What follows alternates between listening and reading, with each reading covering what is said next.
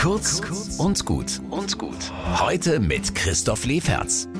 Tag 4. Ich baue meine Weihnachtskrippe auf. Heute ist Maria dran. Ich bin nun wirklich nicht gut darin, mich in eine hochschwangere junge Frau hineinzuversetzen, aber ich probier's. Wer Maria kennt, der weiß, dass da eine starke Frau drin steckt, eine Revoluzerin.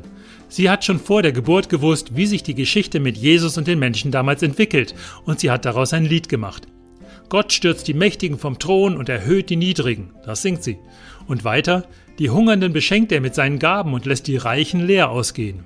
Das sind heftige Worte zur damaligen Zeit und wir wissen, dass es noch heute eher andersrum läuft. Aber Maria hat diese innere Stärke. Sie redet nicht viel, aber sie geht unbeirrbar ihren Weg. Sie glaubt an Gott und dass er das Gute für die Menschen will.